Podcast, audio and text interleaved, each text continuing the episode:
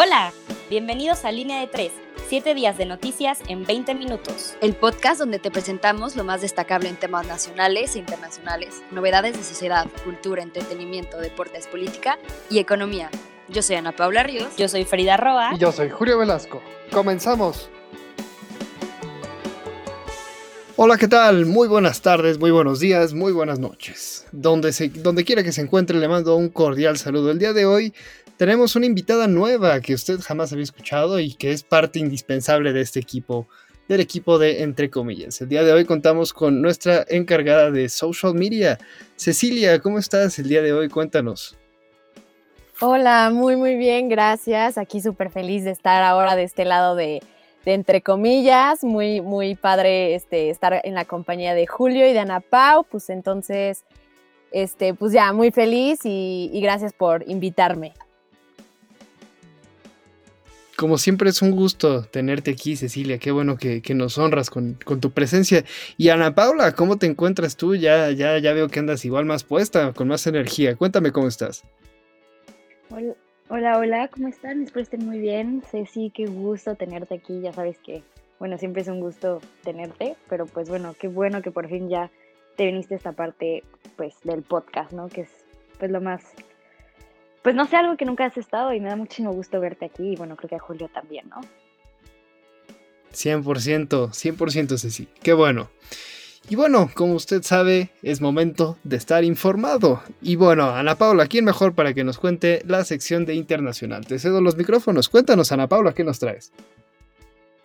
Claro que sí, pues les cuento una noticia que sacudió a Francia y es noticia de último minuto ya que el expresidente Nicolas Sarkozy fue condenado a tres años de cárcel.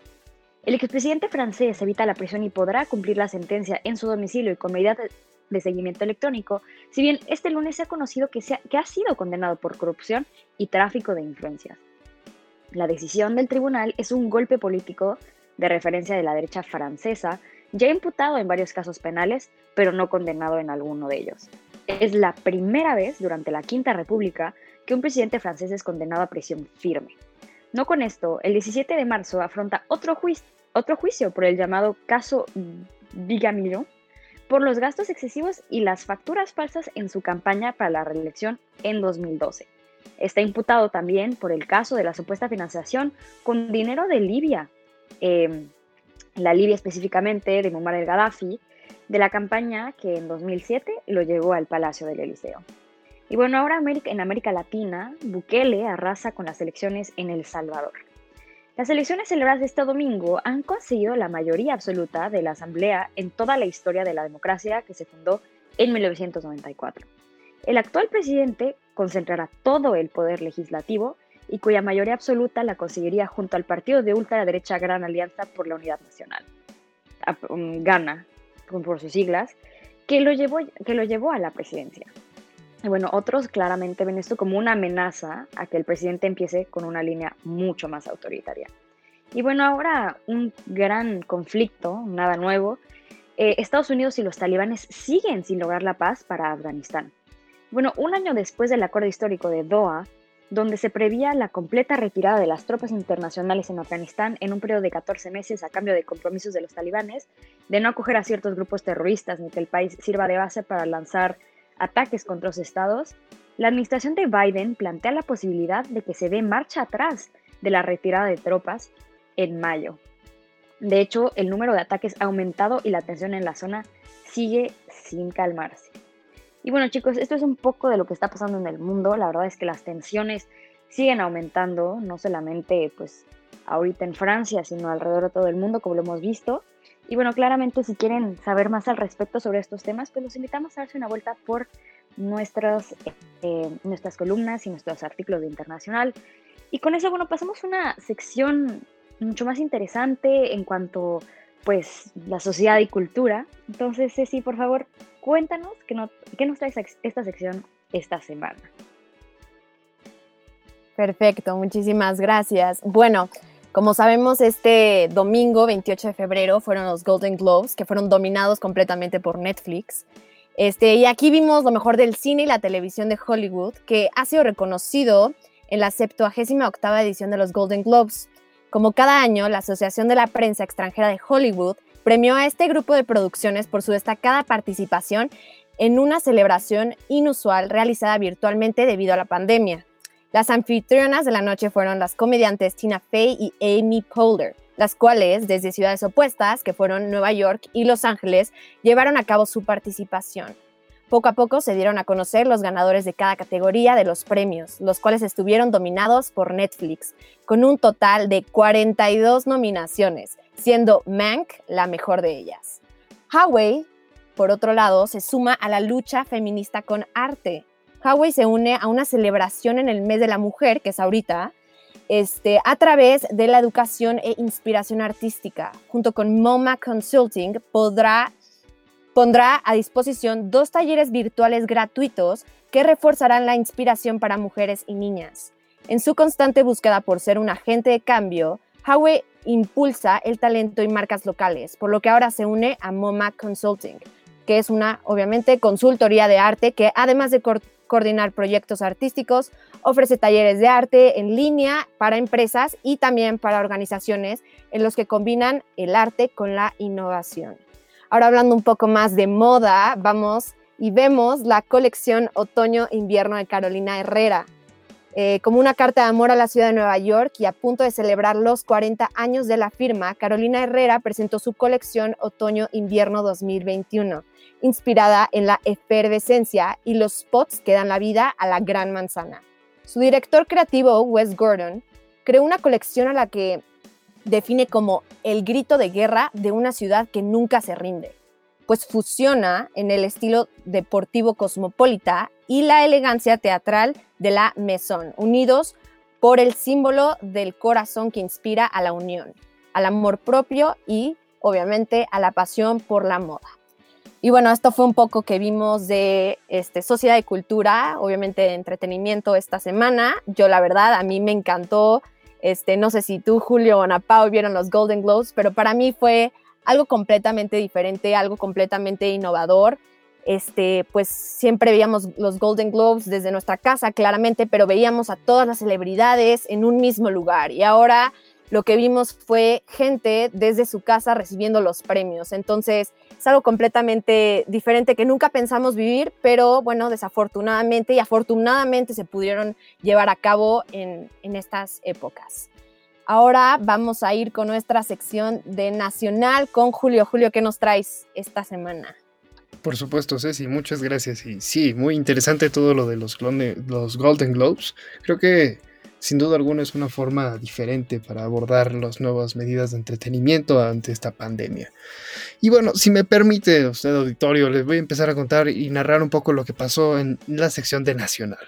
Eh, bueno, más adelante les platicarán un poquito de qué pasó con Salgado Macedonio. Solamente le voy a adelantar que se hará una nueva encuesta y quién cree que va a participar. Así es, Salgado Macedonio. ¿Por qué no?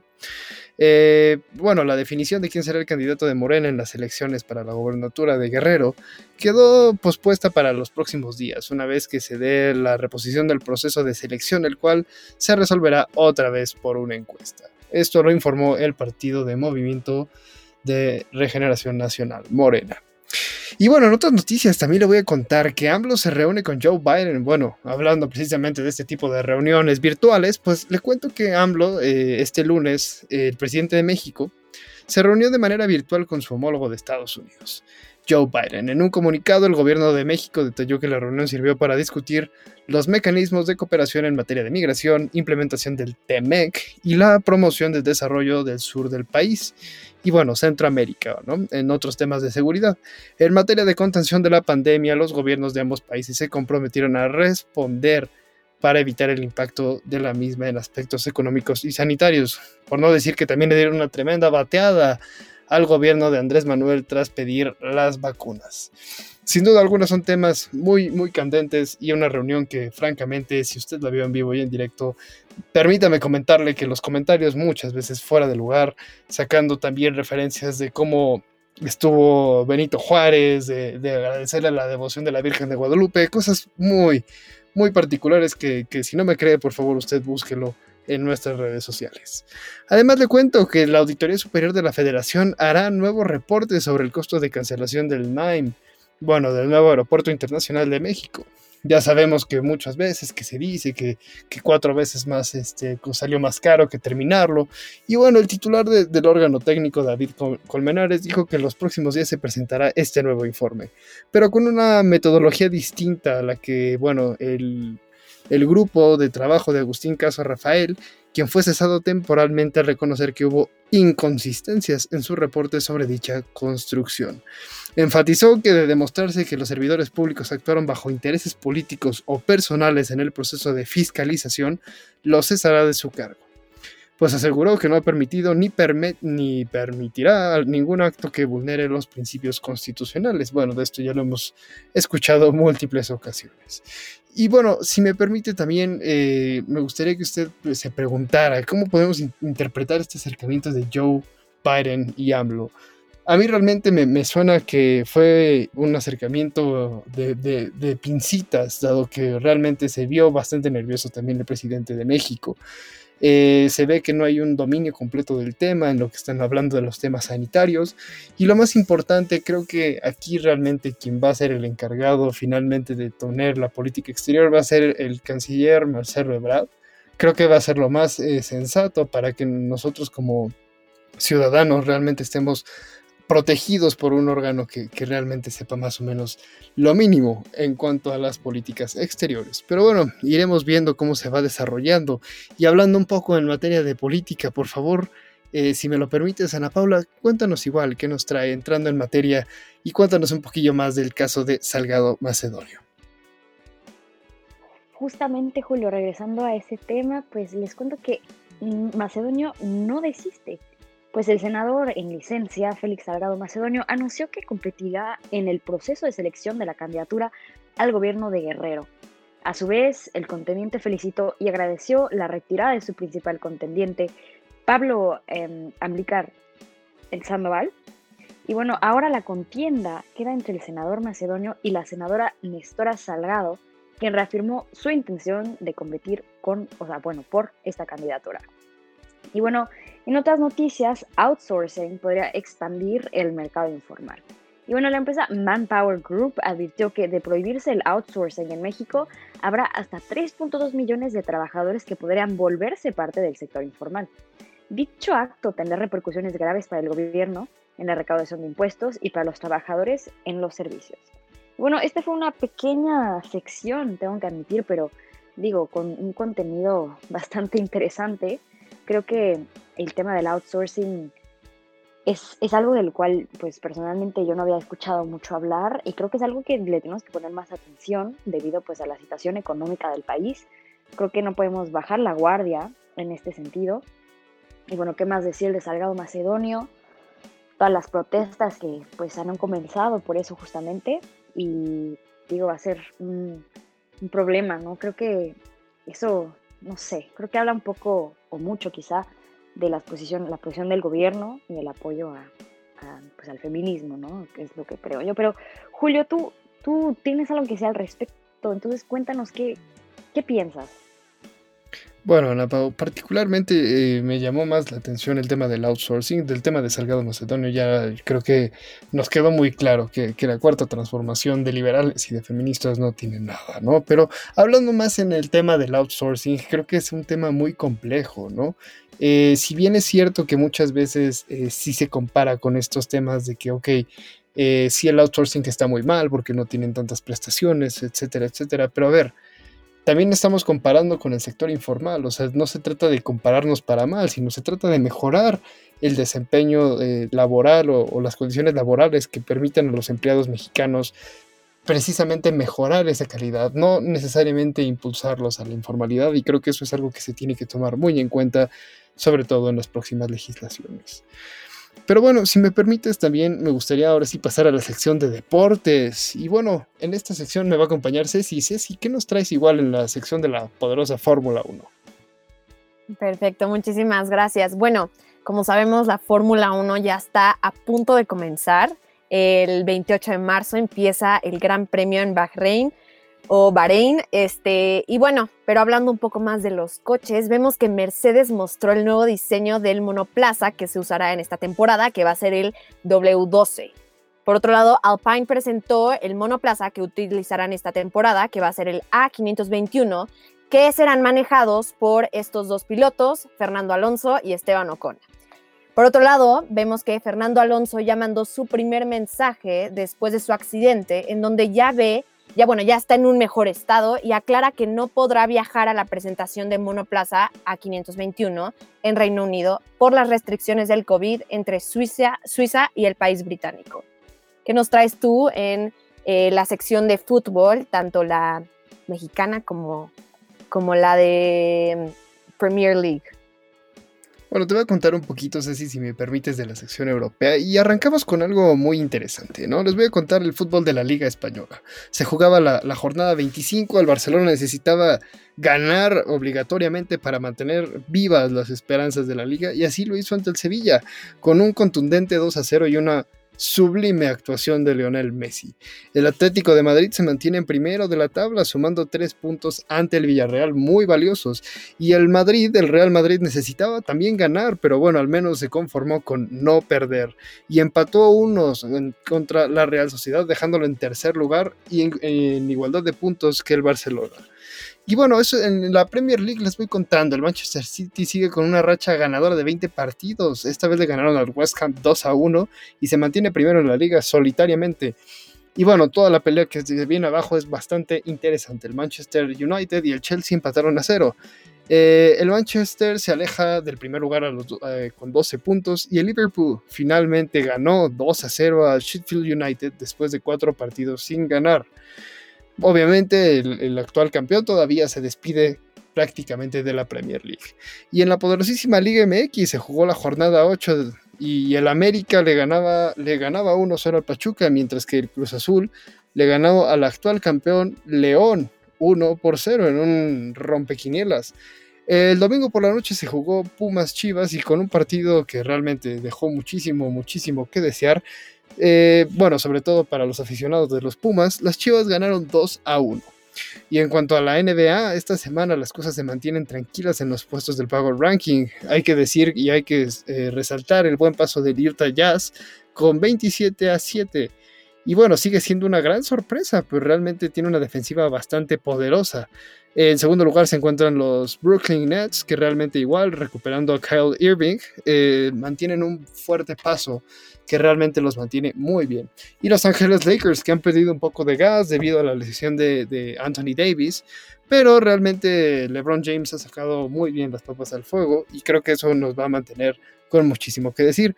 Y bueno, se avecina el All Star también de la NBA y con esto realmente van a tener bastantes, bastantes descansos y vamos a ver cómo se le va dando a las estrellas. En cuanto a la NFL, JJ Watt se encuentra en casa y se va este, con los Cardenales de Arizona. Este equipo cuenta con dos de los mejores linieros defensivos de la liga. Y el Washington Football Team puede que tenga un cambio de dueño después de los múltiples escándalos de abuso que se han reportado. Pero bueno, Ceci, por favor, deleítanos también con el tenis, eh, perdón, con el golf. ¿Qué nos trae el golf, Ceci? Perfecto, bueno, aquí les traigo un poco sobre el World Championship PGA Tour que fue este domingo.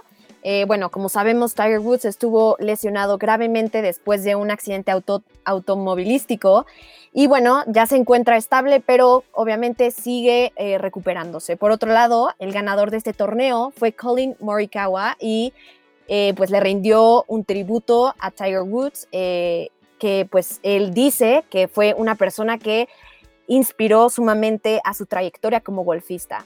Y bueno, aquí me gustaría comentar un poco algo muy padre que vemos en, el golf. Es como todos los, bueno, pues los golfistas se unieron para pues brindarle este homenaje a Tiger Woods. Eh, todos se pusieron esa icónica camiseta roja y pantalón negro que él usa todos los domingos cuando va a un torneo.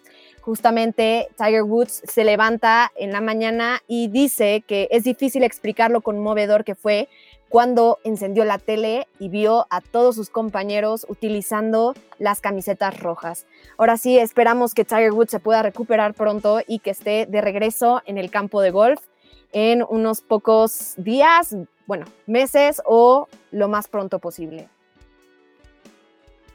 100% Ceci, esperemos que, se recupere Tiger Woods. Es importante mantener igual esta, esperanza. Y con esto llegamos al cierre de esta emisión Muchísimas gracias, este, Ceci, por estar aquí con nosotros. Realmente agradecemos muchísimo que finalmente te hayas dado una vuelta bastante, bastante enriquecedora, sobre todo en los aspectos de sociedad y cultura, que sabemos que a ti te encanta el tema de los espectáculos. Muchas gracias, Ceci. Muchísimas gracias a ustedes, de verdad, por invitarme. Me encantó cuando me llegó el mensaje.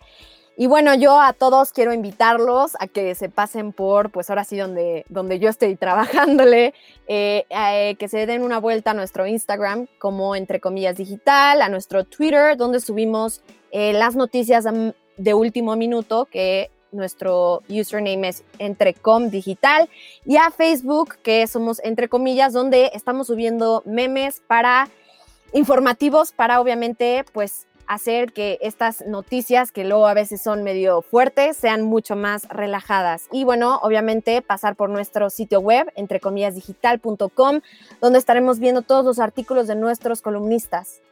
Ahora sí, muchísimas gracias por invitarme. Fue un placer estar aquí con ustedes y me encantó a ver cuando me vuelven a invitar. Pero muchísimas gracias, Julio y Ana Pau. Muchísimas gracias, Ceci. Y bueno, Ana Pau, muchísimas gracias también a ti por acompañarnos en esta emisión más.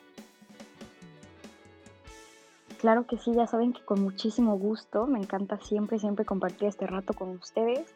Y bueno, antes de cerrar con esta emisión, pues muchísimas gracias a nuestro productor, que bueno, gracias siempre por todo lo que hace. Y pues nada chicos, espero pues Ceci verte pronto y Julio, nos vemos la próxima semana. Espero que tengan una excelente semana. Cuídense mucho. Bye.